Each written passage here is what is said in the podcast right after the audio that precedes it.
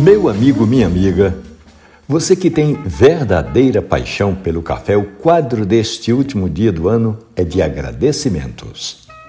Muito obrigado pela audiência, muito grato pelas mensagens que recebo diariamente com informações, com dicas de harmonização de fazer café, métodos de preparo. Onde encontrar um grão de qualidade, equipamentos para o seu cantinho de café, a gente conta tudo. Estamos para completar agora 15 anos do Café e Conversa. Você pode imaginar como tem sido maravilhoso esse nosso convívio, esse nosso contato. Muito obrigado. Também queria agradecer ao produtor de café. Ele vai lá, escolhe os grãos, faz as mudas, prepara o terreno, aduba, planta o café, tem que aguar constantemente até que a plantinha comece a crescer. Anos depois, isso mesmo, Anos depois, vem a florada, a expectativa de que tudo corra bem para chegar o fruto.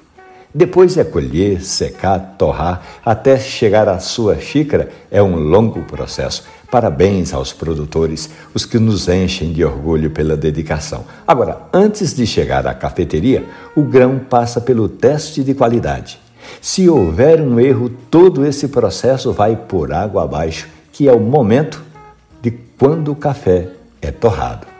Torrado o café, ele vai para as cafeterias onde os baristas, esses profissionais que se dedicam a preparar a melhor xícara de café que você já tomou. Cappuccino, macchiato, coado, expresso na prensa francesa, no coar. Enfim, uma variedade de alternativas. Mas tem você sem você, meu amigo, minha amiga, de nada valeria toda essa dedicação. Você que nos escuta diariamente aqui na Rádio Jornal no fim da tarde, no Balanço de Notícias, você que está conosco nos sábados aqui, antes do Mesa de Bar, muito obrigado.